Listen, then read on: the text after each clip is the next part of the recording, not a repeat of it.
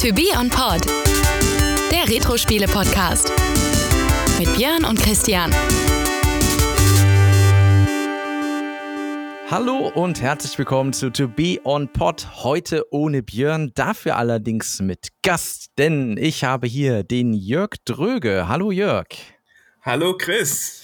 Ja, äh, und wir haben eine kleine besondere ja, Verbindung, kann man sagen, denn wir beide kennen uns seit ja, 23 Jahren, kann man sagen. Ja. Auch wenn, auch wenn wir uns in, in person, wo man, wie man so schön sagt auf Neudeutsch, nie gesehen haben. Nur, Genau. nur über dieses verrückte Internet.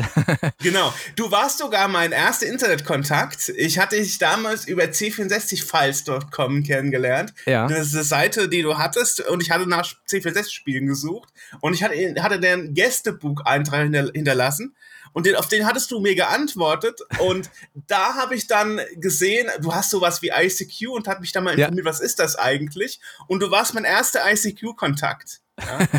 Ich habe im Ja, Januar äh, 2000 habe ich mein 56k Modem bekommen und da war das. das heißt, deswegen weiß ich das noch so genau. Sehr schön. Du warst tatsächlich mein erster ICQ-Kontakt und mein erster fremder Kontakt im Internet überhaupt. Übrigens 3068370 ist meine ICQ-Nummer. 103288 ähm, Moment 103 warte mal das ist, ich muss nicht überlegen 103 äh, z- ähm, ah, jetzt habe ich, jetzt hab ich tatsächlich vergessen Sonst Ja, weiß ich schade. nicht, was Abruf Ja. ähm, muss ich mal nachgucken äh, ja. Das ist irgendwie so eine Nummer, ich meine, das ICQ-Netzwerk funktioniert ja seit Jahren nicht mehr, aber die Nummer nee, das ich stimmt nicht. irgendwie. das stimmt natürlich geht das noch Ja, aber wahrscheinlich. Aber, hat das übernommen so. und es ist eins dasselbe wie damals auch tatsächlich, ich hatte es mal Ja. irgendwann vor Jahren installiert gehabt und dann war es halt so auf modern gemacht. Ich konnte mich zwar irgendwie mit meinem klar. Zeug Das da einloggen, aber ähm, Ja.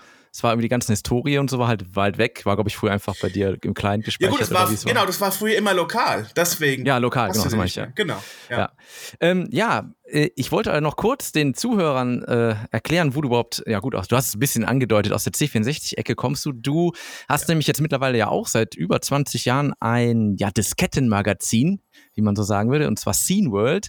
Genau. Und da ja, veröffentlicht ihr mehr oder weniger regelmäßig Ausgaben auf Diskette quasi, beziehungsweise als Disk-Images ja für den C64. Ähm, das Besondere ist, dass ihr für äh, PAL und NTSC Szene sozusagen ähm, ein Magazin Genau. rausbringt. Ich glaube, da gibt es Genau. gibt's überhaupt jemanden, der das so macht? Nein. ne? Wir sind die einzigsten. Ja. Ja, Wahnsinn. Unglaublich, aber es ist tatsächlich so.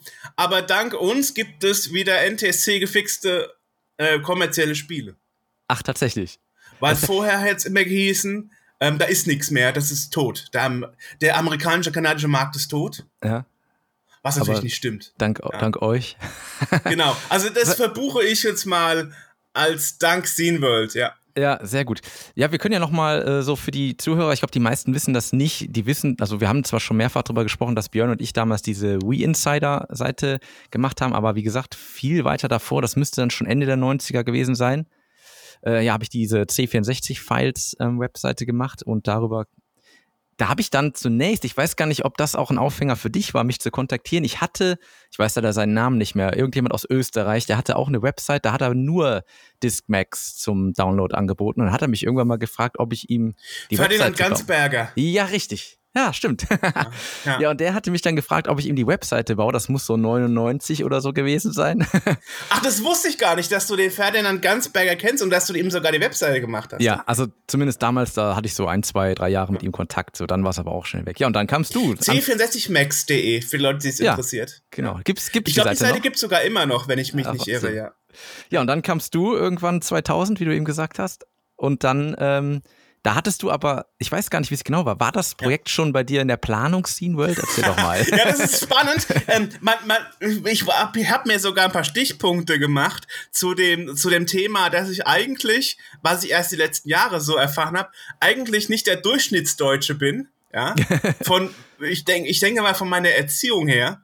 Ja. Und ich weiß nicht, ob das interessant ist für die Zuhörer, weil Erzähl. viele Leute fragen mich immer, wie, wie kannst du so ein Diskettenmagazin äh, 23 Jahre machen? Oder ist auch die Frage, wie du jetzt hergekommen bist, wie, wa- wann hast du angefangen? Also man muss vielleicht sagen, ähm, ich habe ich hab immer gelernt als Erwachsener, dass, ähm, dass ich sehr offen erzogen worden bin, ja. Und ähm, das ist nicht, das ist nicht die Norm, habe ich gelernt. Mhm. Also so, man, hat, man hat immer Vorurteile, Stereotypen, äh, Schubladendenken, ja. wie man das so nennt, ja. ja. Und, ähm, und das habe ich eher nicht so gelernt. Und das, und ich denke, ich hab, bin auch immer davon ausgegangen, ja, das große weite Internet, ich werde mit den ganzen Leuten kommunizieren und alle können Englisch. Ja? ja. Und ich weiß noch, damals, wo ich das, wo wir das Projekt angefangen haben, habe ich dich nie gefragt, wie gut dein Englisch ist. Ich habe einfach davon gedacht, oh, der, der, Chris kann das schon, der das kann ja Internet, jeder, oder? Der muss das. ja, genau, genau. genau.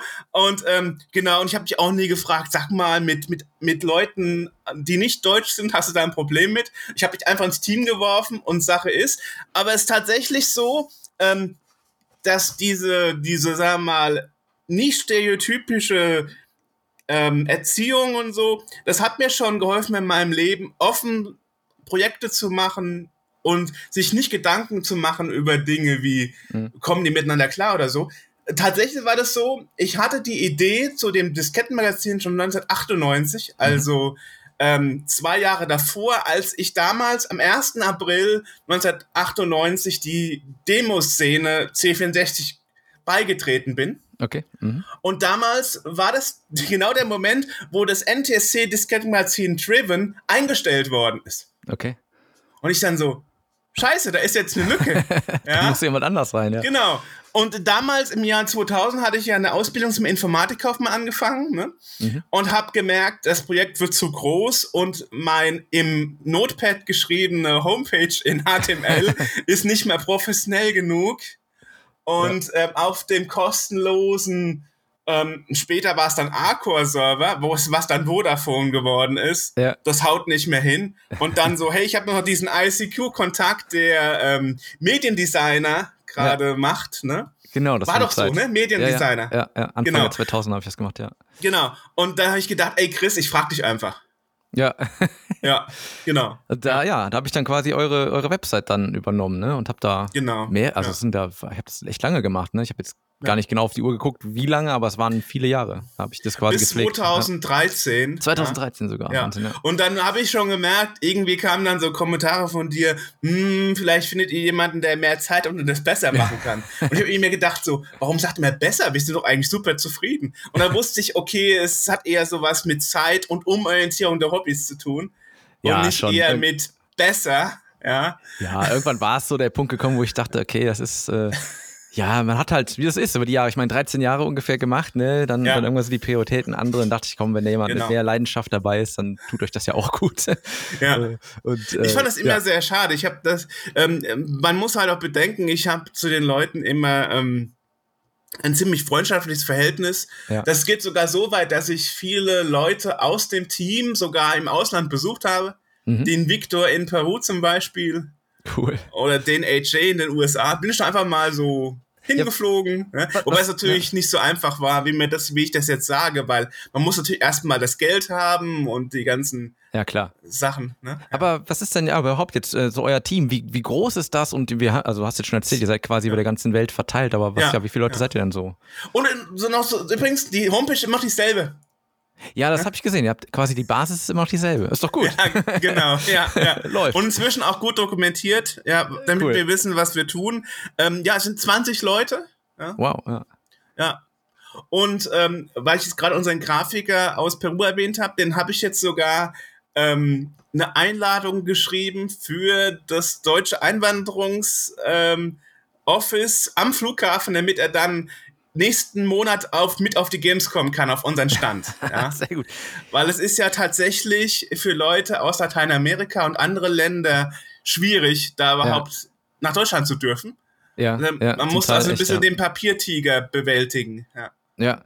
Ja. Wahnsinn. Gamescom seid ihr auch schon dabei. Können wir, können wir auch ruhig direkt schon drüber sprechen. Also, das ist, macht jetzt auch schon ein paar Jahre, dass ihr immer mit äh, vor Ort seid. Ähm, vielleicht jetzt, jetzt da ja. mal, ihr seid, glaube ich, im, in diesem Retro-Bereich, den ja, genau. es da genau. gibt. Ne? Family ja. und Friends und dann Family ist es Friends, dann der, der, der Retro-Bereich. Also, es ist Halle, wenn ihr uns besuchen wollt, das ist Halle 10.2 im Family und Friends-Bereich. Und da gibt es den Retro-Bereich.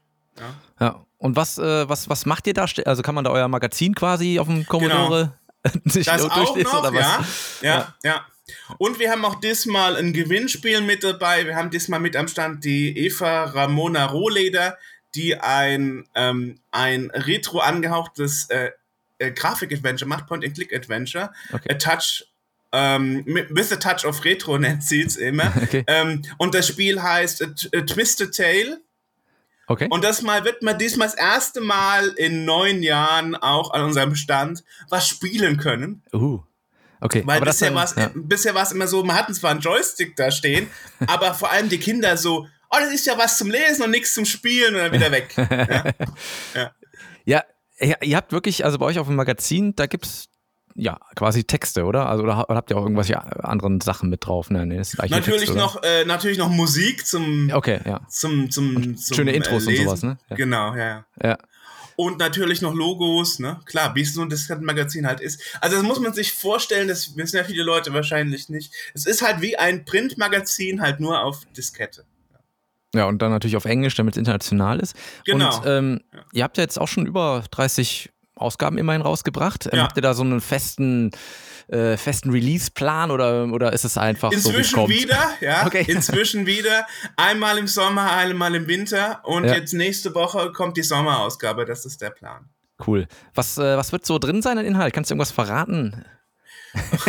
oder darfst Ich du jetzt hab- so vor, hab- vor. Redaktionsschluss Oh, gar nichts sagen? na, ich bin der Chef. Äh, kannst du ja Ich- selber die Regeln machen. Ne? ich mache mir selber dagegen. Nein, äh, interessanterweise ist das gar nicht so, sondern das weißt du ja selber. Ich mach da, wir machen das. Ich mache immer so der Teamgedanken.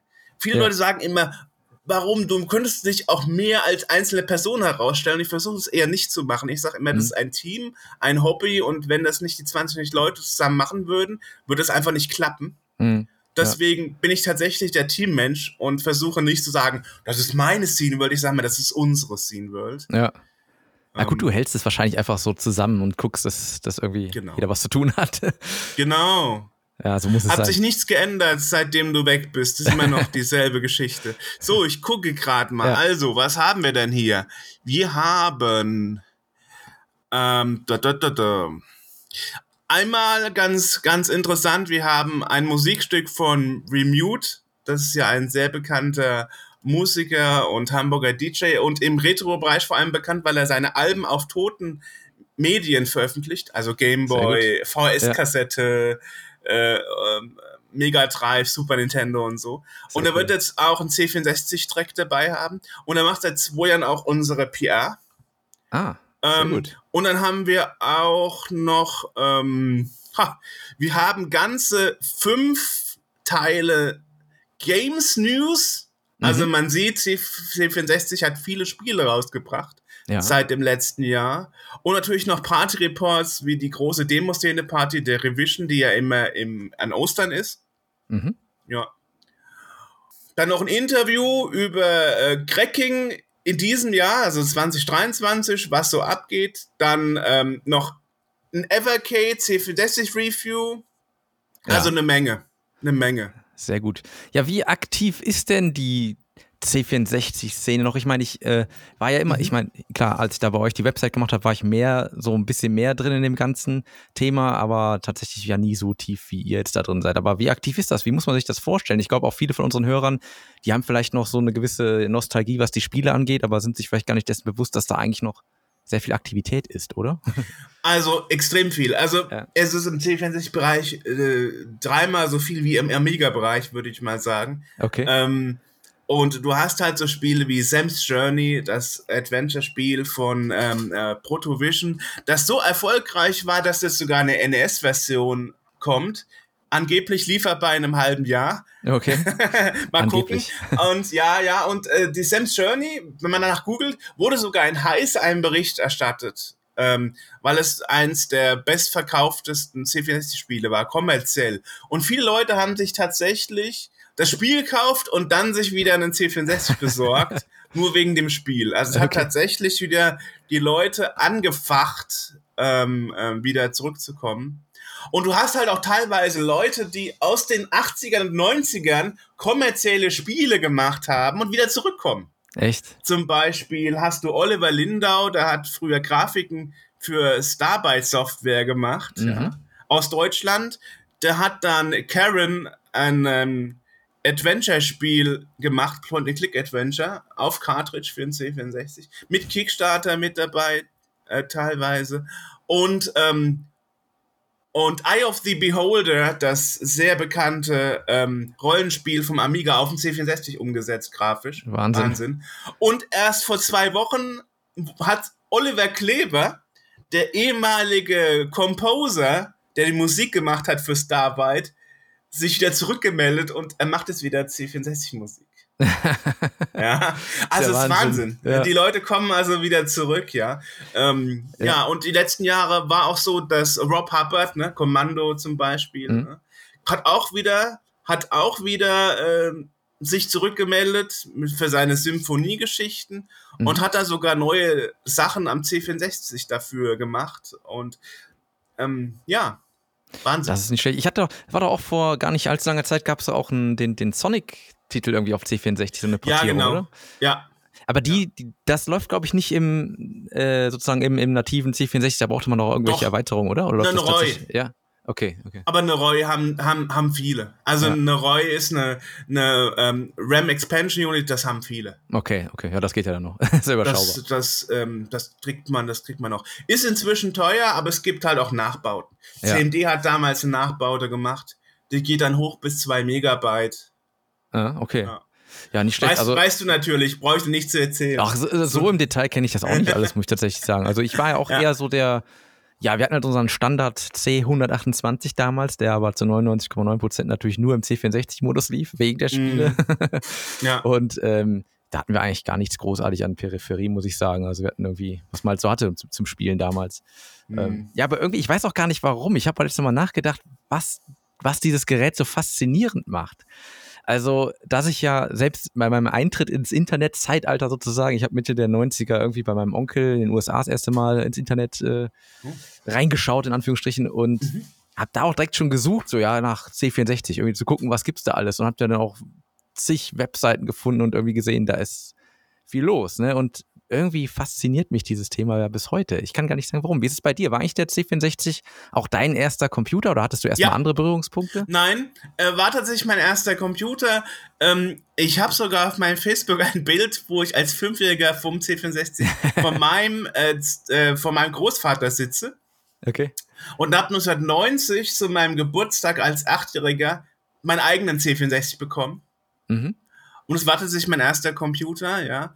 Und äh, das, war meine Berührung, das waren meine Berührungspunkte. Ja, tatsächlich. Und ja. äh, was, was war dein, dein, dein erstes Spiel, was du gespielt hast? Weißt um, du das noch? Ähm, oh ja, das waren, das waren einige. Also das waren vor, mein Großvater hat vor allem äh, Titel aus den frühen ähm, 80ern gehabt. Mhm. Also waren so Sachen wie Flight 2, Space Taxi. Mhm, Space Taxi ist ja auch ein Klassiker. Und ja, ja, ja, ja. Und ähm, ja, solche Sachen. Ja. Ne? Oder Pistols mit Peter the Painter. Ja, ja okay. Also ja. So, so eher so äh, 83, 84. Mhm. Und dann hat auch schon seine Sammlung irgendwo aufgehört. Und ich habe dann halt 1998 dank dem Konrad-Katalog meine eigene Sammlung angefangen und habe halt dann damals in der Schule am PC-Internet, mhm. ähm, also am Schul-PC im Internet, die 64er-Seite gefunden und habe dann gesehen, ui, ähm, da gibt's ja noch einen Markt und eine Szene und deswegen der 1. April 1998, weil da bin ich, da habe ich das Ganze entdeckt mhm. und habe mir dann die Go64 abonniert und habe dann angefangen, Disketten zu swappen. ja, ja die Go64 hatte ich auch. Ja, die hatte ja. ich auch zwischendurch mal gehabt. Ja, gibt's die eigentlich noch? Nee, nee, nee. Die gibt's nicht mehr, ne? Nee. Ja. Die wurde dann umbenannt in äh, Retro und dann wurde die schleichend eingestellt. Ah, okay. Ja, das, das ist ja dann doch bei vielen, auch bei Retro-Magazinen, die da so langsam dann doch leider verschwinden. Es ist halt dann doch eine kleine Zielgruppe, die dann gerade so Printmagazine dann am Ende mhm. ansprechen. Ne? Da habt ihr es natürlich einfach, ihr müsst kein Papier drucken. Ne? Das stimmt. Das ähm, stimmt. Wie, wie ist das? Ihr, ihr habt ja, also die, ähm, sozusagen die, die, die Magazine sind ja sozusagen als, als Disk-Image zu haben, die kann man sich runterladen. Ja. Also wer zufällig so ein C64 Mini zu Hause hat, der könnte sich die drauf packen und könnte die starten, oder? Genau. Oder du kannst ja sogar, wenn, wenn dein Browser das schafft, weil das klingt halt von der JavaScript-Implementierung ab, ähm, kannst du das sogar online im Browser angucken. Ah, okay. Also du kannst auf die Homepage gehen und kannst sagen, Run Online und dann öffnet Ah, sich ja. ein Browserfenster. Das war, glaube ich, noch so ein Projekt. Während das lief, bin ich da, dann glaube ich, rausgestiegen. Ich kann mich noch grob daran erinnern, dass wir die ersten Versuche da gemacht hatten, als Ja. ich noch äh, involviert war. Ja, nicht schlecht. Ja. Und ähm, ist es dann. Wir haben damals den Ja. Programmierer von dem Ding, Richard Janicek, tatsächlich überzeugen können, sein Projekt von 2006 wieder äh, aus dem Eis zu holen, es zu upgraden, äh, 1351 Maus-Support und 1581 Floppy-Disk-Support einzubauen, weil wir wollten natürlich nicht, dass die Leute mit einem Joystick und ähm, Keyboard-Emulation darum machen Ja. müssen. Wir Ja, wollten natürlich Maus haben. Ja. Und, ähm, und 1581 hast du halt den Vorteil, du musst nicht die Diskettenseiten swappen. Also Ja. es war ein, es war, es war, es war ein Riesenprojekt, aber es hat funktioniert, ja. Lustig, was ihr für Leute da noch wieder äh, dann reaktivieren könnt. Ja, die, äh, ich meine, ich habe darüber nie in irgendeinem Interview gesprochen, aber man muss sich vorstellen, ich habe damals, ähm, Anfangszeit im Internet, da gab es ja diese Call-by-Call-Nummern, da Ja. konnte man günstig ins Ausland und ich habe tatsächlich mit Leuten gesprochen, die heutzutage unantastbar sind, wie äh, Jerry Ellsworth, ja. ja Weiß okay. ich noch, ich war damals ähm, ähm, Sweet 18 und sie war 26, ja, und dann so, oh, how come you, you are younger than me? Usually I'm the youngest. Ja. ja, und dann, ja, haben wir da einfach gesimpelt, ne? Und ich weiß damals noch, ich habe mit Lee Novak, dem dem äh, Erfinder von Mr. Mouse, also diese grafischen Oberfläche, die wir da haben, mit Maus-Support noch telefonisch um Erlaubnis gebeten, dass wir das für die Seedwell zweckentfremden dürfen, weil das war eigentlich für die Lodestar damals gedacht, für ein amerikanisches Diskettenmagazin. Ja. Ja, okay. Ja. Und das habt ihr quasi bei euch implementiert. Ja, ja, genau. Dieses Mr. Mouse konnte man dann bei der Lodestar, gab es eine Ausgabe, eine Special Edition und da konnte man das Mr. Mouse dann praktisch, ähm, ähm, ähm, praktisch dann für seine eigenen Projekte nutzen. ja. Ne? Und es war natürlich Zweckentfremdung, weil es war natürlich nicht gedacht, dass es im europäischen Markt irgendwie auftaucht Mhm. und auf 50 Hertz noch gefixt wird. Ja, ja vielleicht kannst du mal die, die Schwierigkeit erklären, oder ist es überhaupt eine Schwierigkeit, Ja. also dieses beide, beide Szenen sozusagen, PAL und NTSC, auf, einen, auf eine Diskette zu bekommen? Was ist denn da die überhaupt Inzwischen nicht mehr, aber damals war das natürlich ein Riesending, was hat keine Sau mehr interessiert. Also man muss sich vorstellen, ähm, es ist ja so, du hast, äh, das ist ja heute immer noch so, das heißt sogar bei HDMI-Geräten, also bei modernen Rechnern, hast du immer noch dasselbe Problem, also bei Spielekonsolen vor allem. Du kannst, ähm, es ist so, in Europa haben wir den Vorteil, wenn du einen Fernseher kaufst in Europa, dann läuft der auf 50 Hertz, er kann aber auch die 60 Hertz Hm. Geschichten. Also das 60 Hertz und 50 Hertz ist gekoppelt mit der Netzspannung. Das heißt praktisch in Amerika, Kanada und andere Länder ähm, haben die 110 Volt bis 130 Volt und wir haben in Deutschland 200, ähm, 220 bis 240 Mhm. und in England, äh, Großbritannien zwischen ähm, haben die haben wir 200 bis 250, glaube ich.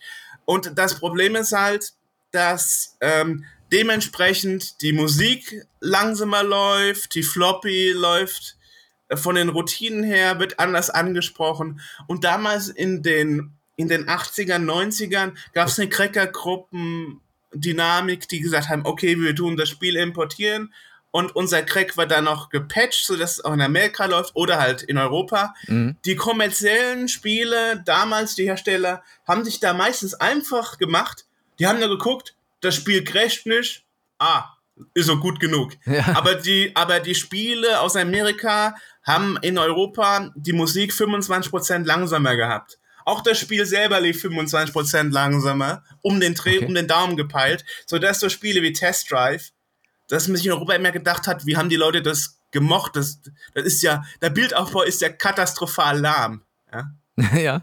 Und ähm, der Schwierigkeit ist tatsächlich, damals war tatsächlich den Leuten zu erklären, ey, wir machen das jetzt. Und es gab auch damals noch keinen Schnelllader für NTSC ähm, äh, PAL, der praktisch automatisch ähm, sich umgeschwenkt hat, je nachdem, welche Maschine du gerade im Laufen hast. Das Aha. heißt, wir mussten, wir mussten einen Programmierer finden mit Robin Harper, der hatte damals den äh, DTV mitprogrammiert. Mhm. Diesen Joystick, den man, äh, der Ja. über QVC äh, ähm, Ja. ähm, vertrieben worden ist, der ja. am, der praktisch an den Fernseher angeschlossen wird, wo ein, wo ein FP, FPGA basierter C64 nachgebaut worden ist von der Cherry ja. Ellsworth. Und der hat praktisch ein System entwickelt, das praktisch erkennt, habe ich jetzt gerade einen amerikanischen oder einen europäischen C64 vor mir und dann praktisch alle Routinen abbremst oder beschleunigt, je nachdem, was, okay. was gerade nötig ist. Und dadurch, dass es am Anfang keinen IRQ-Loader, also keinen Fastloader gab, der die Floppy beschleunigt hätte, was auch dann wichtig ist, um die Musik und so weiter abzuspielen, während äh, er lädt, ja, mhm. mussten wir praktisch am Anfang ganz hemsärmlich äh, den Computer stoppen, die, den Text laden, die Musik und so heult an. Und dann, wenn er, wenn er fertig geladen ist, läuft die Musik weiter und man kann ähm, den Text lesen. Erst mit Ausgabe 10, dank Lassie Ernie von, ähm, aus Finnland, den Kadaver, mhm. ähm, haben wir damals seinen BitOps IRQ Loader bekommen. Er hat ihn auch noch modifiziert für unser Disk Mac und, ähm, und dessen, dank, dank dessen hat mir dann auch einen IRQ-Loader und hatten dann auch wirklich, dass man den Computer nicht anhalten musste, während man die Texte nachlädt. Ja. Wahnsinn. Also es ist schon, ähm, ja. Und ähm, damals auch noch, war das auch noch so, wir hatten dann auch Jahre später noch ähm, den ähm, Jonas Kofkast, den Pleck, ähm, der uns damals noch einen IDE 64 Treiber mit eingebaut hat, sodass das, sodass auch seit Ausgabe 10, wenn ich mich nicht irre, seit Ausgabe 10, glaube ich, ähm, das Ganze auch auf Festplatte funktioniert. Mhm, okay. Ja, also kannst also eine IDE 64 Controller aus Tschechien dir besorgen und dann kannst du auch von der Festplatte die Scene World laufen lassen. Und interessanterweise, das wurde erst irgendwie 14 Jahre später hat das einer im Forum 64 rausgefunden und gepostet und ich so, ja, das können wir schon seit über 10 Jahren, aber schön, dass es jetzt, dass es jetzt mal auffällt. Interessanterweise war die Implementierung nicht nicht, nicht vom Jonas Kofka selber, sondern von Michael Sachse vom CBM Hardware. Aber damals musste man noch, musste man noch das getrennt laden. Da musste man noch eine getrennte Datei laden, um die Festplatte äh, ansprechen zu können. Und der Jonas hat dann gemeint, ach komm, das kann ich alles in diese, in diese Plug-and-Play-Routine mit einbauen. Dann, dann läuft das automatisch. Also man sieht, wir haben viele Revisionen und viele Verbesserungen in dem Maxis, also das ja. Magazinsystem, ja. über die 23 Jahre eingebaut. Ja. Und wie ist eigentlich so die, äh, also wird das wirklich eigentlich nur noch digital dann äh, gezogen oder gibt es auch Leute, die wirklich das auf Diskette haben und vielleicht auch noch kopieren und oder schickst ja, du von zu Hause noch ein bisschen Post raus oder was? Also ich, ich habe hier mein SX64 im NTSC, wo das dann jede Ausgabe auch ähm, auf echte amerikanische Hardware laufen gelassen wird. Ja, klasse. Und ja. die, die, die, aber die Disketten, also, also eure Magazine jetzt tatsächlich, werden die nur geladen oder ähm, sind da noch Leute, die das dann physisch nutzen? Also ich meine, ja, ja, Leser, ne? Also die dann auch ja, wirklich nicht, nicht, nur im Emulator halt, sondern natürlich dann noch ein richtig, ja, Wahnsinn. Ja. Ähm, bei, bei, eurem, bei eurer Crew, du hast ja eben schon drüber gesprochen, wie viele ihr seid, aber wie ist denn da so die, die Aufteilung? Ihr habt ja wahrscheinlich verschiedene, verschiedene Aufgabenbereiche. Ich, ich schätze mal, ihr habt ihr irgendwelche Programmierer, dann habt ihr aber auch äh, äh, Redakteure. Wie ist denn da so die, die Verteilung? Wer macht was? ja, also ich meine, wir haben halt den Vorteil, habe ich ja schon kurz erwähnt, wir haben halt in unserem Team Leute, die halt wirklich sehr gut sind in ihrem Fach. Ne? Ja. Ähm, ähm, wir haben zum Beispiel den Janos Kofkas, den Black, ähm, der halt ähm, interessanterweise bekannt geworden ist, ich weiß gar nicht, ob ich das sagen darf, durch seine, sagen wir mal, Nacktbildersammlungen. Okay. Ja, weil er hat damals ein neues Grafikformat erfunden, nämlich ähm, in dem orangenen, ähm, in einem orange-braunen ähm, Farbschema damit man die Frauen besser sieht. Ja. Verstehe. also, äh, ja, deswegen würde ich sagen, wir haben viele, wir haben viele Programmierer. Ne? Mhm. Unser Hauptprogrammierer ist momentan Richard Bayliss, ähm, der, der ähm, mit TND, seinem Label, Spiel am laufenden Band, aber nicht kommerzielle, mhm. aber so kleine Spielchen ja, für okay. zwischendurch äh, macht, ist bekannt geworden durch sein großes kommerzielles Spiel Sub Hunter. Ja. Ähm, das war damals ein VIC-20-Spiel, das hat er auf dem C64 um, umkonvertiert, mit Intro animiert und super kompliziert. ähm, und also wir haben, wir haben, um die Frage abzukürzen, wir haben viel Programmierer, ja. ähm, wir haben viele Musiker, aber ah, wir haben bestimmt drei Programmierer. Ne? Okay. Also viele Programmierer, ähm, viele Musiker drin, ja, ähm, Text, Text schreibt halt der, der gerade Lust hat. Ja. ähm, ja, also wir sind da relativ offen. Und wir kriegen auch ab und zu guten Content und Contributions, also Beteiligungen an Musik und Grafik von außen. Mhm. Ja. Zum Beispiel von dem Nordic ähm, Sound ist da auch eine Musik drin und so. Ja. Wir hatten und, auch ja. ähm, ein, ein, Logo von Triple R, dem sehr bekannten ähm, Grafiker von Oxiron, eine sehr bekannte Demoszene-Gruppe. Mhm. Also ja, wir leben halt ähm, nicht nur vom Team, sondern auch von der Beteiligung von außen. Mhm. Wie ist es, wenn, äh, es sucht ja auch ständig äh, Leute, die mitmachen? Oder wenn da jetzt hier vielleicht ein Hörer dabei ist, der irgendwie Lust hat, mal mit euch in Kontakt zu kommen oder irgendwie mit sich zu involvieren, geht das auch? Oder wie? Ja klar, contact at sceneworld.org und dann, äh, ja, wie ihr schon gesagt habt, man muss halt sehr, ähm, ja, offen sein. ne? Oder nerdig. Ähm, nerdig, ja. Und man muss halt gut Englisch können, ja. ja. Ähm, und halt auch keine Berührungsängste haben, ne? Weil ja. ich schmeiß die Leute einfach in den Topf, weißt du ja selber. Das ist doch gut, ja, das ist auch eigentlich ja. ganz gut. Ich glaube, ja. so funktioniert es am besten, oder? Also, ja, aber ich, ich habe das, hab das, immer, ich hab das immer erst später erkannt, dass, dass, leider, dass leider so die, Deutsch, die Durchschnittsgesellschaft halt sehr viel, sehr viel Vor Vorurteil basierend und Schubladendenkend basiert mhm. ist. Das stimmt schon. Ich habe ja. das nie so, ich habe das nie so kapiert. Ich habe das immer erst später kapiert, wie zum Beispiel, wo ich da beim Friseur saß und dann sagt die, sagt die Friseurin, hast du eigentlich gemerkt, dass ich asiatische Züge habe? Und dann denke ich mir so, äh? äh, äh, was soll ich jetzt darauf antworten? Ich bin hier nur zum Haare schneiden, ja. Und ob das jetzt ein türkischer äh, Friseurladen ist oder ein deutscher mit ähm, ähm, mit, mit asiatisch zügigen äh, Friseuren war mir total egal. Ich habe ja. noch die Öffnungszeiten geguckt und äh, ob das der Preis stimmt, ja. Ja, klar. Und erst in dem, also erst da habe ich dann gemerkt, so, in unserer Gesellschaft läuft an vielen Stellen einiges verkehrt. Und interessanterweise als Kind haben halt meine Eltern oder meine Großeltern so hat niemand irgendwie gesagt, ah, da muss man aufpassen, die sind so und so und die sind mhm. so und so. Ich bin da einfach total blauäugig in die Welt raus.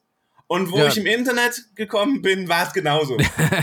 also ich bin ja, da total blauäugig. Und erst im Nachhinein ja. habe ich gemerkt, so, mh, hm, ist doch nicht alles so Friede, Freude, Eierkuchen. Aber tatsächlich habe ich das Scene World Projekt ähm, mit dieser Blauäugigkeit aufgezogen. Es hat funktioniert. Hat funktioniert, ja. ja. Jetzt schon seit wie viel? 23 Jahren, ne? 23 Jahren, ja. ja wir haben am 1. Äh. November im Jahr 2000 haben wir uns gegründet. gegründet. Ja. Und äh, zwei Jahre später, 2002, habe ich dich gebeten, uns die, äh, meine Homepage abzulösen. genau. Ja, da, da ist es begonnen, genau. Genau. Und da haben wir auch wirklich immer, ich weiß noch, immer zu einer neuen Ausgabe, es gab ja immer ein neues Logo, macht jetzt wahrscheinlich immer noch als Tradition. Und dann habe ich auf Vier der Website. Also ja, stimmt, inzwischen ja, vier, sogar, inzwischen vier stimmt, Logos, sogar mehr, ja. weil mit, mit diesem neuen Loader-System konnten wir dann auch mehr Sachen machen. Hey! mehr Input. Ja, aber ja, damals war tatsächlich ein Logo, stimmt, ja. Ja, dann habe ich immer wirklich, dann zu jeder Ausgabe gab es dann immer vier neue Logos, die in den Header kamen und irgendwie sich da rotiert haben, bla bla bla. Genau, immer, genau. Also ja. da war schon immer was zu tun. Ne? Ja, und ich habe ähm, dich auch immer gezwungen mit dem Victor aus Peru und, und der Person aus dem Land und dem Land trotz Zeitverschiebung da irgendwie rumzueiern ich habe das einfach, Leute, das machen wir jetzt einfach, ja. Ist mir jetzt ah, egal. Hat, ja? Wie gesagt, das hat ja irgendwie immer geklappt, oder? Ja. Ja. Aber wenn ich diese Blauäugigkeit nicht gehabt hätte, weiß ich nicht, ob ich da, ob das so gut ge gewesen wäre. Ne? Ja. ja. also hat auf jeden man Fall war halt jung, also, man hatte halt, ja, man war halt jung und ja. in, das Internet war halt Neuland für mich. Ich hatte halt null Erfahrung gehabt, wie das so läuft. Klar. Ja, ja ich meine, äh, wie du schon sagst, also ich bin da ja Ende der 90er rein und äh, das war für mich auch super faszinierend. Also und wirklich Neuland, ne, zu dem ja. Zeitpunkt, kann ich auch sagen. Ich weiß noch bei uns im Ort, ich glaube, es gab zwei Leute, die einen Internetanschluss hatten. Ne? Wir waren halt ein Haushalt davon. Das war schon. Ja. Und die erste Telefonrechnung waren dann, glaube ich, direkt mal 400 Mark oder sowas. Oh, ja gut, das habe ich dann Da, nicht muss, gemacht. da musste nee. ich dann von meinem Taschengeld ein bisschen wieder was Ja. zurückbringen. Nee, Ja. also beim, beim, bei mir war die, bei uns war die Grenze irgendwie 150 Euro und äh, ich musste halt immer 50 Euro dazugeben von meinem Taschengeld und äh, oder Ja, später- damals war es ja dann, was da praktisch dann mein, mein, ähm, mein Azubi-Gehalt, ja. Ja. Und das war's dann. es Mehr gab ja habe ich dann nie später gebracht. diesen, es gab doch später diese Software, ich weiß nicht mehr, wie sie hieß, ähm, die hat dann automatisch nach der Tageszeit geguckt, welcher Call, oder ja, jetzt war, konnte man Ja. beim Einwählen sozusagen, welcher Anbieter ist jetzt am günstigsten und hat dann Ja. automatisch den genommen. Das war immer ganz praktisch, da wurde es deutlich Ja. günstiger. Das Ja. war der Web.de Smart Surfer Ja, Geiler. Smart Surfer, richtig. Ja, genau, das war er. Ähm, ihr habt ja auch, nicht nur, dass ihr das Disk-Magazin bringt, sondern ihr habt ja auch vor einigen Jahren angefangen, Podcast selber zu starten. Du machst das mit dem AJ und ich war ja auch mal bei euch zu Gast, quasi vor rund einem Jahr, kann man sagen. genau. Also die Hörer, die es äh, noch nicht gehört haben sollten, ich pack mal den Link in die berühmt-berüchtigten Shownotes mit rein. wie wir schon erwähnt haben, allerdings wir auf mussten halt Englisch. Ist halt auf Englisch. Genau. Ah, geht schon, geht schon, oder? ähm, ja, ja, aber da habt ihr gestartet äh, vor einigen Jahren und erzähl doch mal, da seid ihr auch ziemlich aktiv, oder? Ihr habt viele Gäste schon gehabt und auch einige namhafte. Ja, also ich meine, wir haben ja dank dir den Charles Martinet sogar gekriegt, den Sprecher Ja, von Mario Luigi genau. und so weiter. Ja, ja, war aber total easy, weil du hattest den vorher interviewt für dein äh, Wie-Portal und Ja. einfach dem gesagt, ey, unser Webmaster kennt dich, können wir dich für unser Podcast interviewen? Und der natürlich so, 24 Stunden später, na klar. Ja, also ist auch ein muss lockerer man den. Namen Christian Leuen, äh, Leuenberg droppen, dann ist das funktioniert. Also das war super easy. Die anderen Dinge waren immer schwierig und das Problem ist tatsächlich, ähm, äh, 80 Prozent der Arbeit ist tatsächlich, die Leute zu motivieren, dein Englisch ist gut genug. Hm.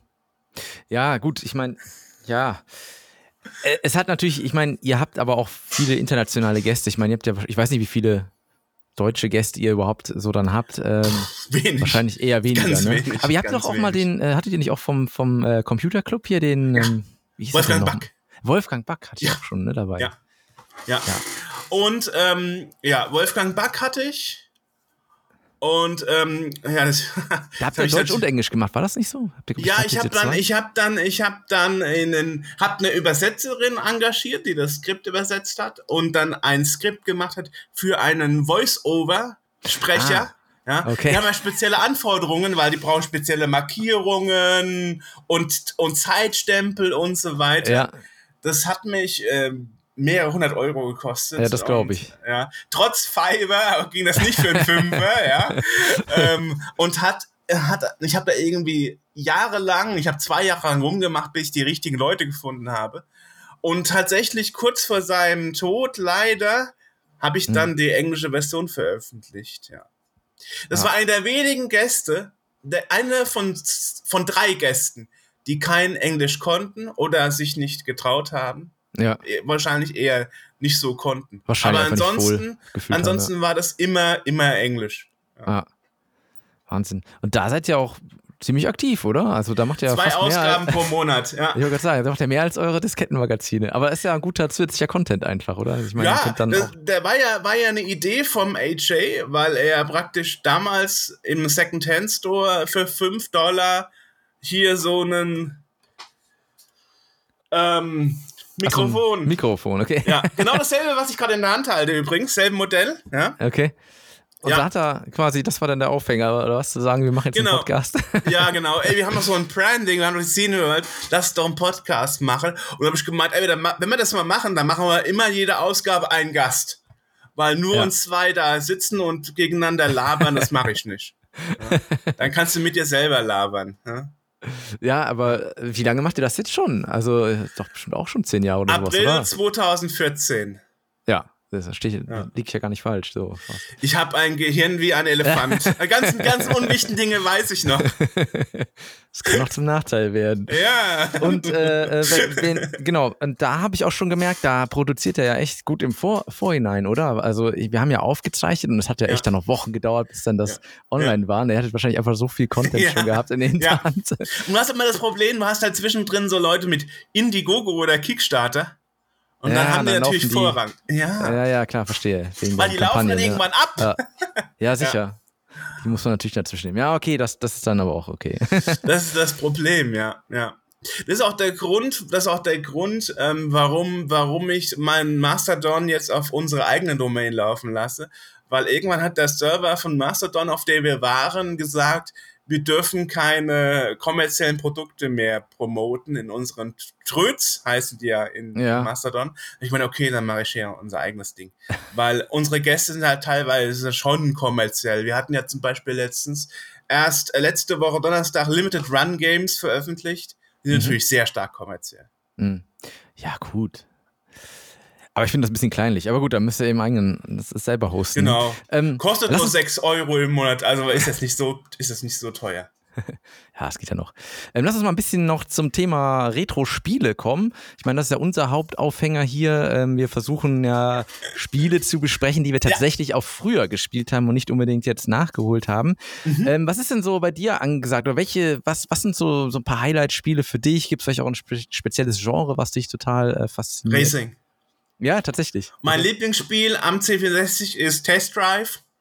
ja. Das Original von Accolade 1987. Äh, ja. Und das Geile ist, die haben damals in weißer Voraussicht einen, einen, einen, ähm, einen Frame-Begrenzer eingebaut. Das heißt also, das Spiel spiele ich am liebsten mit der Super-CPU. Ah, okay, und dann ja. läuft das flüssig, aber im Vergleich zu Mercenary, wo kein Frame-Begrenzer drin ist, halt nicht so schnell im Bild aufbaut, dass man es nicht spielen kann. Ja, verstehe, okay, alles klar. Ja. Ja, ja. Also da waren die Leute von Accolade damals, ähm, da waren die halt super Forward-Thinking-mäßig mhm. unterwegs und haben da so einen Frame-Begrenzer eingebaut. Cool. Wahnsinn. Ja, das Spiel haben wir auch damals echt viel gespielt, muss ich sagen. Das war auch faszinierend, weil äh, sah halt auch extrem gut aus. Ja, sagen, Wahnsinn. Ne? Wahnsinn. Ja. Und macht halt in Amerika, weil es halt schneller ist, viel mehr Spaß als in Europa. ja?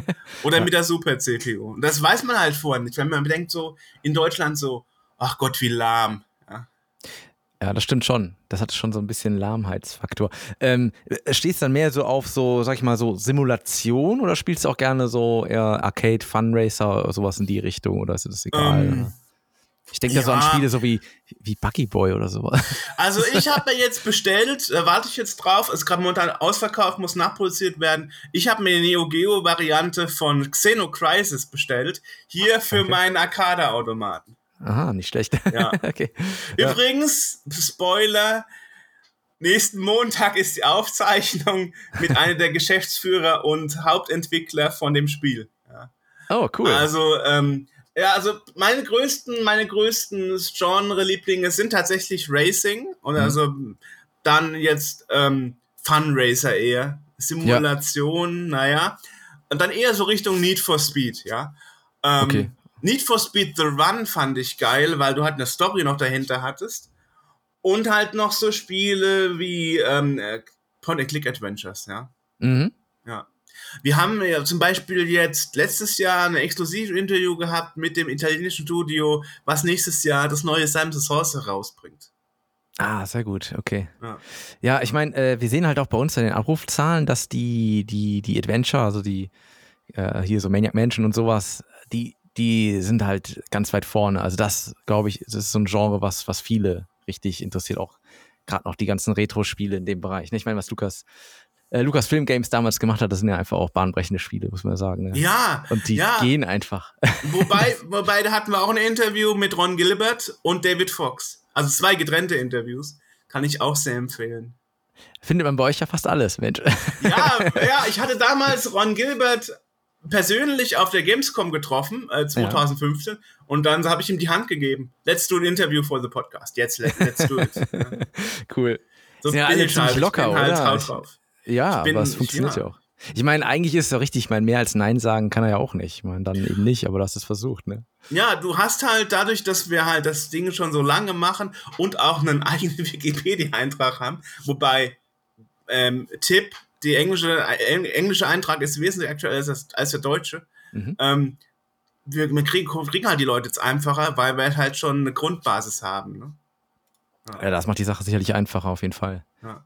Und äh, dadurch, dass ich, dadurch, dass ich halt auch, habe ich ja eingangs erwähnt, halt so meine Umgangsformen habe, was so das Zwischenmenschliche angeht, habe ich dann auch kein Problem, so jemanden wie John Romero mal anzurufen und zu sagen, ey, du kommst hier zum Interview zu spät.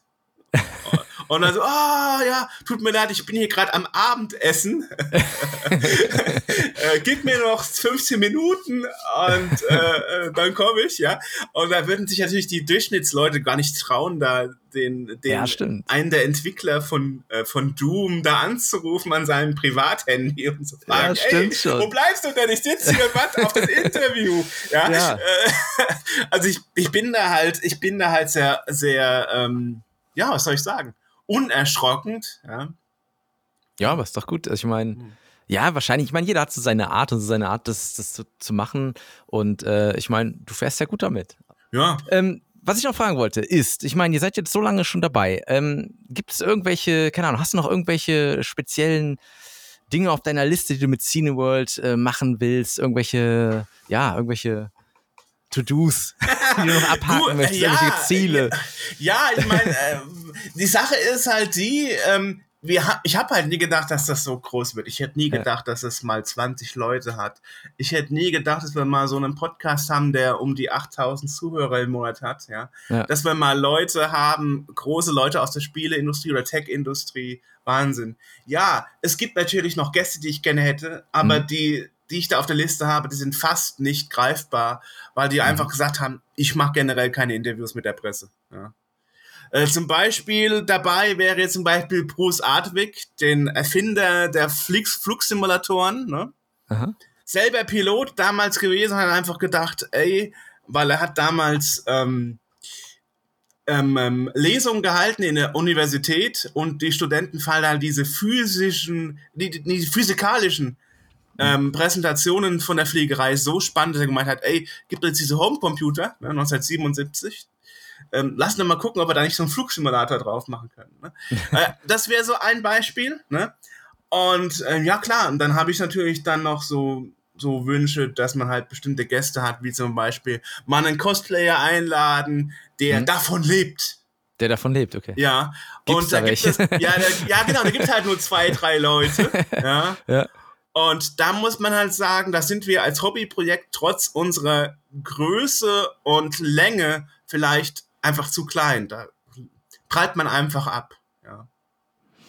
Ich, ich drücke die Daumen. Ich meine, ihr habt ja einfach auch eine gewisse äh, Reichweite ja trotzdem, ne? darf man ja nicht Mhm. unterschätzen. Und ich meine, es ist halt auch, ihr seid halt in einer gewissen Nische drin, gut mit dem Podcast, sozusagen holt ihr auch noch andere Leute ab. Ne? Es ist jetzt Ja, das nur noch das wenn du fragst. Viele sagen ja. auch, wir sollten das nicht machen mit dem Podcast, der praktisch alles an Themen abdeckt, weil Mhm. das verwässert dann. Mhm. Auf der anderen Seite, wer als Hörer halt dann kein Interesse hat an einem bestimmten Thema, ist ja auch okay. Dann hört man in den nächsten wieder, wo es dann wieder vielleicht um irgendwas Commodore-mäßiges Ja. geht, kann ja auch Genau, sein. ja, ja. Ja. Ja, ähm, und weil du auch Spiele gefragt hast, was ich halt immer Ja. cool finde an Spiele, ich sehe halt Spiele immer aus dem Aspekt, was können die Maschinen, auf denen die Spiele laufen Mhm. und wie hat man, wie hat man damals äh, die Sachen dann umgesetzt oder verwirklicht? Wahnsinn. Lemmings gibt's von den Entwicklern von 1994, was übrigens das letzte kommerzielle Spiel auf dem C64 war, im Original kom kom kommerziellen Spielemarkt. Ja. Äh, 1994 kam das raus und die Entwickler aus Holland haben damals ein englischsprachiges Tagebuch veröffentlicht in vier, fünf Teilen. Kann man immer Okay. noch im Internet lesen, wenn man danach googelt. Und dann haben die einfach zwei Amigas zusammengeschlossen und mit der Hilfe von zwei Amigas haben die dann Lemmings auf dem C64 entwickelt.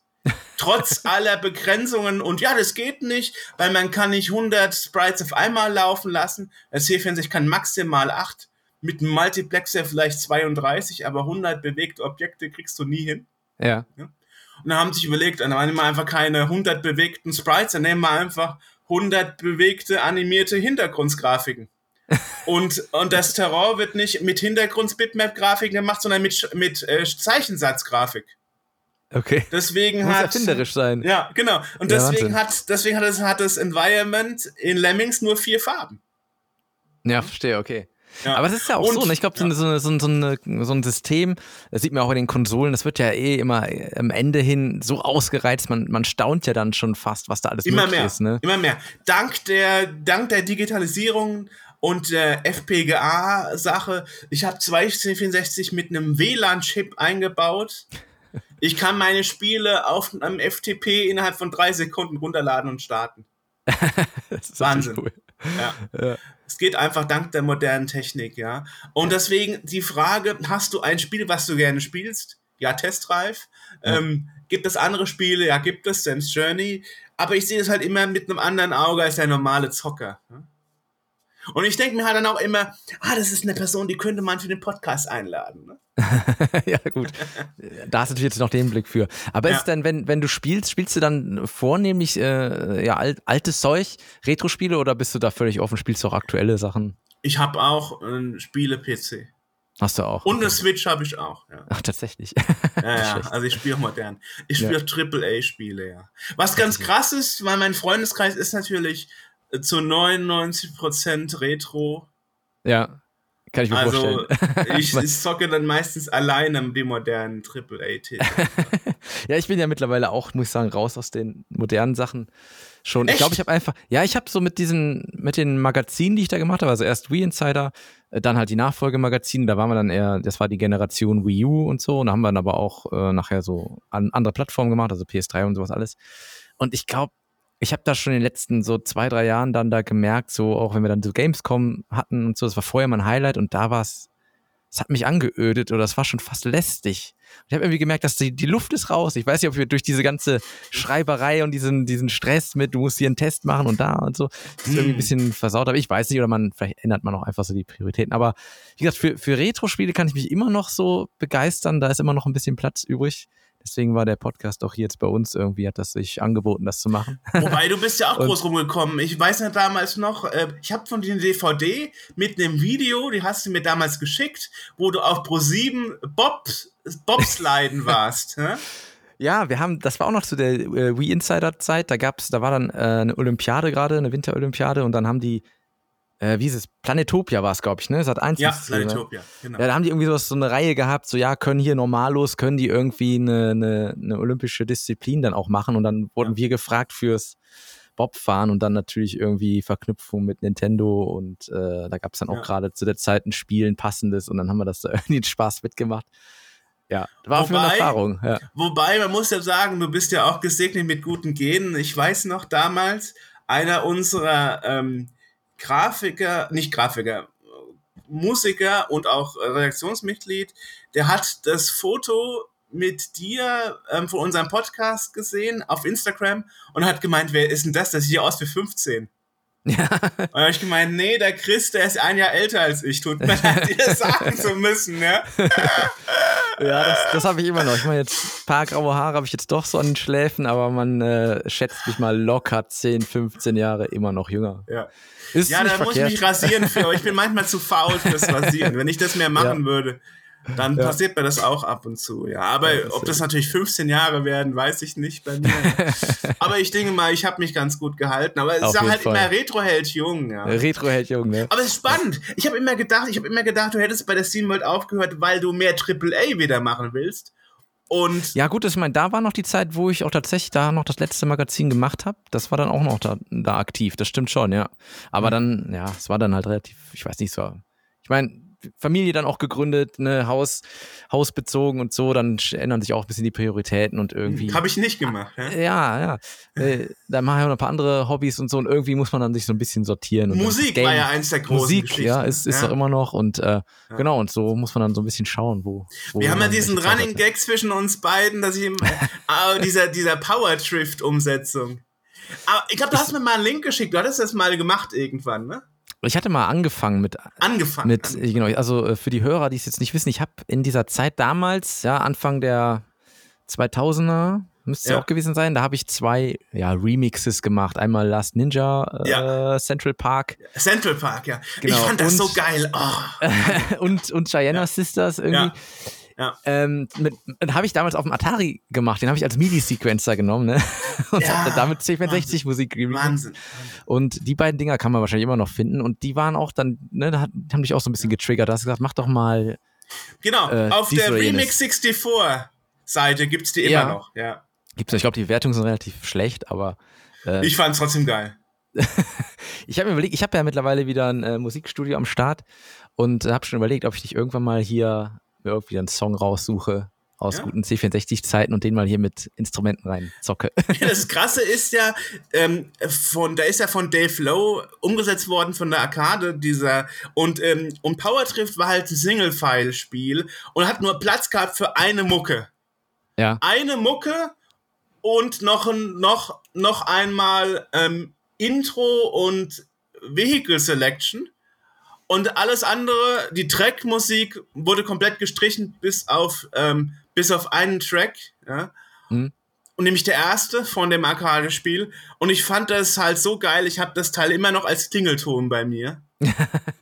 Und deswegen kann die Da muss ich Idee, das wohl doch machen, wa? Genau, Christian Leuenberg muss das mal machen. Ne? Kannst, du in, Ja. kannst du in zwei Jahren machen zum 25. 25.. Freundschaftsjubiläum. Ja. Genau. Ja, das sollten wir tun. Ja. Ich, ich schreib's mir in den Kalender. Ja. Sehr gut. Sagen, hier nach 25 Jahren Ja, kommt 25 endlich Jahren. der Track. Ja, ja. Ja, das nee, aber es ist Hit. tatsächlich so. Ich denke mal, ich denke mal, es ist tatsächlich, ähm, dass es so ist.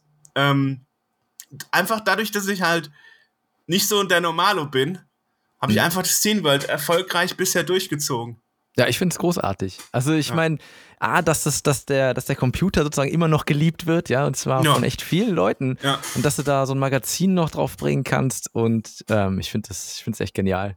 Daher werde ich auf jeden Fall äh, alle Links in die Shownotes Oh, packen. danke. also wer da Danke. Lust hat, sich mal eine Ausgabe runterzuladen oder einfach alle, der sollte das tun. Oder mal ein paar Podcasts anhören. Und ja. direkt noch Podcasts abonnieren, genau.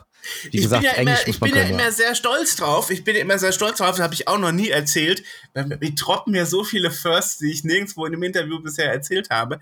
Ich bin ja immer sehr stolz drauf, dass wir Interviews gemacht haben, die sonst keiner gemacht hat. Zum Beispiel äh, E-Sports in Nigeria.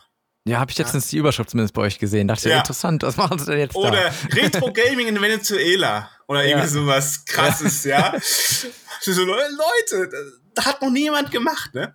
Oder zum Beispiel damals ähm, kam in der Presse groß, New York Times, überall, auch in Deutschland, äh, der finnische Erfinder von SMS ist gestorben.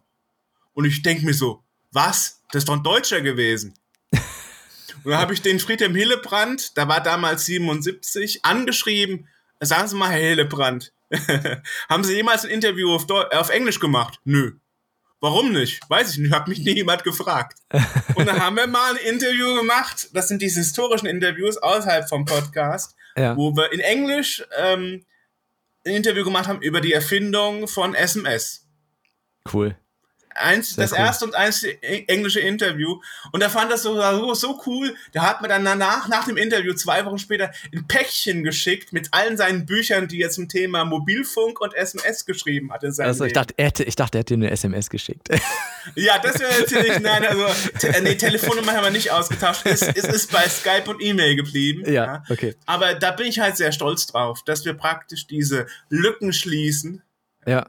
Ja, sehr schön. Ja. Ja, ihr habt echt einen riesen Fundus mittlerweile da. Ich glaube, da äh, findet man irgendwie zu vielen Themen einfach interessante Leute da, die ihr schon da Du hast natürlich dann neue Probleme wie zu viel Traffic, dass sich der Webhoster beschwert und solche Geschichten. So, ah, Ah, das kommt natürlich mit hinzu. Ja, ja, klar. Ja, ich ja. meine, äh, ja, es werden ja auch am Ende des Tages ja auch MP3-Dateien dann runtergeladen, wenn jemand euren Podcast abonniert, ne? genau. Und ja, äh, ja. dann noch die Discmax, ja, da kommt ein bisschen was zusammen.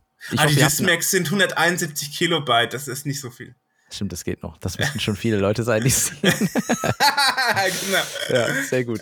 Ja, Jörg, ich würde fast sagen, äh, war doch ein super Gespräch und viel, viel Input für die Hörer, die jetzt vielleicht noch überhaupt nichts äh, davon gehört haben, dass es hier noch ein Disc-Mac gibt. Ähm, wie gesagt, da, ich pack alle Links in die, ja, in die Shownotes rein, dann können Danke die, die Leute einfach mal, ja, können die Leute mal reinschauen. Genau, äh, wünsche dir natürlich äh, viel Erfolg auf die nächsten 23 Jahre Scene World. Bin gespannt, wie lange ihr das noch macht. Ähm, Hängt ja am Team, hängt ja vom Team ab. hängt am, ja, klar, natürlich. Hängt am ne? Team. ne? Aber ihr seid ja alle jung, frisch, dynamisch und so.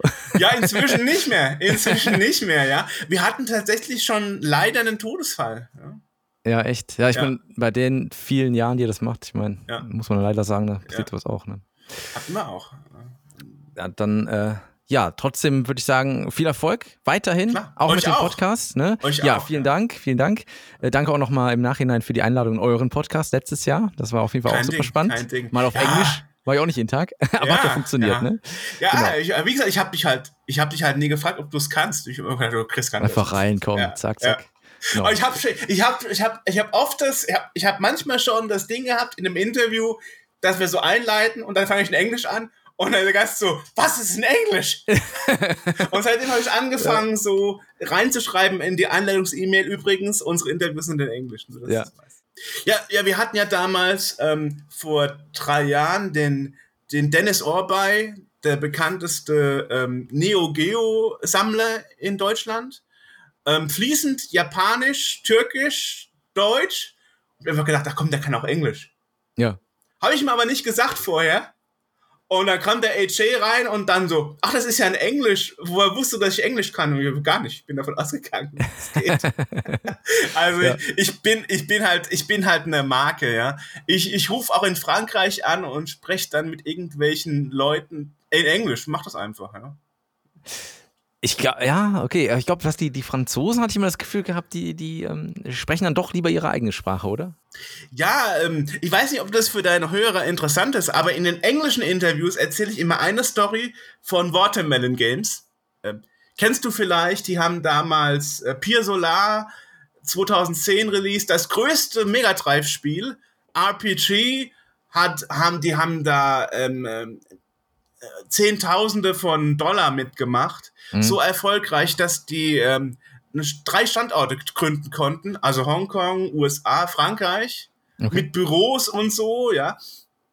Und dann ist das irgendwie auseinandergebrochen und man konnte damals das noch größere Mega Drive Spiel ähm, ähm, äh, Paprium vorbestellen, Paprium. Mhm. Und das war so ein Brawler, ne?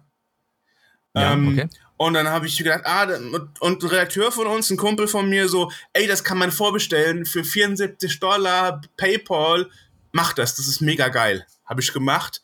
Auf einmal war die Homepage down. Ja. Mhm. Denk mir so, ach scheiße. Ne? Und dann kamen schon die ersten Gerüchte, der Typ ist abgehauen, das Geld ist weg, 30.000 Euro in die Logos gegossen, ja? Abgehauen, passiert nichts mehr. Ja, und damals, das war ja 2017, weiß ich noch, ich habe dann ich habe dann zwei Jahre später, 2019, habe ich dann, damals gab es noch keine datenschutzrechtlichen Gedönse, ja. da habe ich noch aus der WHOIS-Datenbank aus Frankreich, ähm, habe ich damals mir die Telefonnummer von seiner Heimadresse ähm, auch raus besorgt und habe dann festgestellt, das ist die Telefonnummer seiner Eltern. ja? Und habe dann da angerufen und habe dann mit seiner Mutter gesprochen. oh und habe gedacht so... Wo bleibt das Spiel? Ja, ja genau. Und habe halt gedacht so, die klingt irgendwie so um die 60, 70 rum. Merkwürdig. Ne? Merkwürdig. und, ähm, und ein Jahr später dann hat, mir, hat mich natürlich niemand zurückgerufen, weil sie hat gemeint, ja, ich ruf, ich tu mir deine Handynummer notieren, der Quinell ruft dich zurück, hat mich natürlich keiner Sau zurückgerufen. Und ein Jahr später war natürlich dann so, ich habe ich dann meine Rechtsschutzversicherung eingeschaltet und den ganzen Pipapo gemacht, mit geguckt, was man da rechtlich machen kann. Und die haben gemeint, die 74 Dollar sind weg. Hm. Kannst du vergessen. Aber ich, ich habe ja noch diese Telefonnummer, ich rufe da nochmal an. Und da habe ich der guten Dame gesagt, also ich werde dann alle vier Wochen mal anrufen, bis er sich meldet und ich mein Geld wieder habe. Ja, es kann ja nicht sein, dass jetzt hier da immer versprochen wird, da ruft mich zurück und es ruft mich keiner zurück. Ja. Und, ähm, und ähm, ähm, es war tatsächlich so, zwei Wochen später kam eine E-Mail mit dem Betreff Your call to my parents home. und da wusste ich, oh scheiße, ich habe mit seiner Mutter gesprochen. ja, und dann haben wir damals einen Deal ausgemacht ich halt meine Fresse, dass er gerade in Hongkong sitzt und das Spiel fertig macht. Okay. Und, und anstatt, anstatt Erstattung kriege ich das Spiel, was ich auch bezahlt habe. Und in Gegenleistung, dass ich nicht sage, dass ich mit ihm in Kontakt bin, machen wir das erste englische Interview. Okay. Weil bisher hat der Quinell immer gemeint, ich mache nur Französisch.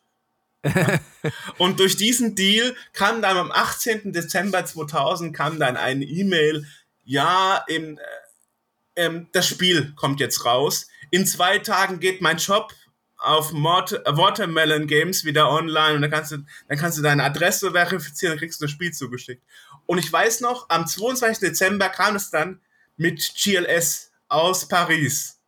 Kam das Spiel dann. Und das Interview hat da tatsächlich stattgefunden. Wir haben das damals noch per Telefon gemacht, weil er wollte es kein Skype machen. Und es gab natürlich einen riesen Shitstorm, weil natürlich die Leute so, ah, wie kannst du jemanden, der mit dem Geld abhaut, äh, da irgendwie eine Plattform bieten? Ja. War natürlich nicht so. Hat er dann das Spiel ausgeliefert. Ja, ja. Aber war halt trotzdem krass. Und deswegen ist es gut, dass wir seit zwei Jahren den Dennis haben, der für uns PR macht, der sich dann um solche krassen Fälle kümmert, dass das Ganze nicht ausufert, ne? Ja, also deswegen. Der muss auch wieder bei den Eltern von irgendwem anrufen, von einem Gast, ne? Nein, also deswegen, ich bin halt wirklich unerschrocken, wo viele ja. Leute sagen, komm, wo du gerade gesagt hast, in Frankreich mit Englisch wird es schwierig. Ja. Und da hätte natürlich, hätte natürlich die Mutter da auch denken können, ne? Ich tue einfach so, als kann ich kein Englisch, ne? Ja, klar. Ja, ja klar. Aber du hast halt als Mensch, kommt dir die menschliche Komponente wieder ins Spiel, hast du halt die Entscheidung, die du halt jedes Mal tragen, zu tragen hast. Welcher Typ von Mensch will ich sein? Ja? Bin ich der Arsch ja. oder möchte ich helfen, pipapo? Weil Leute immer sagen, ja, das sind Kultur, kult, kulturelle Differenzen. Und denke ich mir immer, die letzte Entscheidungsgewalt bist immer noch du selber. Das Trotz stimmt, aller ja. Einflüsse von außen und Erziehung und kulturelle Einflüsse, ja, ja klar, du entscheidest halt für dich. Ja. Genau. Das ist schon hier, ja. bevor dem Ende des Podcasts, die philosophische Note. Die philosophische, genau, der philosophische ja. äh, Rauswerfer oder so. Ja, ich wollte das einfach mal einwerfen, weil viele Leute mich fragen, wie machst du das? Wie kriegst du diese ganzen Leute zusammen, dass sie miteinander arbeiten? Das, mhm. wie, wie hältst du die 23 Jahre aus? Und ich sage halt immer, ich mache mir da keine Gedanken drum. Ihr das, macht ja auch das ist die einfache Antwort. Ihr macht ja seit 23 Jahren Homeoffice, muss man sagen. ja, genau. Bevor es Homeoffice gab. Ne? Damals noch, damals noch, äh, noch mit Disketten hin und her. Und mit ja. Telefonanrufen, weil damals hat nicht jeder Internet gehabt. Also war ein riesen Aufwand damals. Und die Briten hatten halt damals diese Set-Top-Boxen für den TV, die konnten nur drei Zeilen E-Mail schreiben und keine, keine, keine, keine ähm, Anhänger anhängen an die E-Mails. Ah, okay. Also es war ein riesen Aufwand damals. Das war noch bevor du beigetreten bist. Das war noch davor, ne? Das war davor. Ja, nicht schlecht, ey, so ein Aufwand. Ja. Jetzt wird es doch ein bisschen einfacher, muss ja. man sagen. Ne? Ja, damals waren das noch riesen Umstände. Ich musste dann auch, musste dann noch, ich weiß noch, Italien anrufen. Ich habe immer jede Woche mit dem Silvio Savarino in Italien telefoniert. Und dem Andrew Fischer einmal die Woche. Wahnsinn. Also diese, ja. weil du gefragt hast vorhin, was war das Komplizierteste? Es war tatsächlich die Kommunikation. Ja, ja. ja. Ja, ich meine, klar, jetzt, ne, da machst du wahrscheinlich irgendwie, habt ihr irgendwie eine Gruppe oder so, wo du was genau. reinschreibst genau. und alle lesen das und ja, so, klar. ne? Ja. Ist ja dann super simpel. Facebook, ja. WhatsApp, Skype sind ja. überall. Ja, ja. Sehr gut. Kein Ding. Ja, also dann nochmal, Jörg, vielen Dank, war ein super spannendes Gespräch. Ich habe schon mal etwas auch, verlängert. Ja, das ist gar kein Problem. Äh, wir haben, ja, wir haben ja keine zeitliche Begrenzung, das passt. Ist das so, ja? Ja. Es gibt ja diese anderen Podcasts mit zwölf Stunden. Ja, Der also, Retro-Kompott zum Beispiel. Äh, wir, wir machen, also was wir halt machen, in normalen Ausgaben, wenn wir ein Spiel besprechen, da haben wir so eine grobe Richtlinie von mittlerweile, sagen wir mal, 45 Minuten. Das halten wir ja mhm. auch nicht immer ein. Manchmal sind wir drunter, manchmal sind wir länger. So, Interviews machen wir ja relativ. Du bist ja der zweite Interviewgast. Krass, ja, also ja okay. Wie viel äh, sind das, das denn gerade? Ich habe das gar nicht geguckt. Wie viele Folgen? Nein, ich meine, wie viele Minuten haben wir denn gerade? Ach so, oh, wir haben schon etwas über eine Stunde. Ne? Krass. Eine Stunde, acht Minuten. Ja, ist doch gut. also bist du fast in den eine Stunde Rahmen drin. Wir sind super, super drin. Super, super. Ja, vielen Dank. Ähm, wir sind ja sowieso in Kontakt und tauschen uns aus, ne, aus wenn irgendwas Neues zu berichten ist oder wie auch immer. Und ich denke, ähm, ja, spätestens zum 25. gibt es dann einen, einen äh, schönen, schönen Remix von mir. Ich habe ja. nochmal notiert.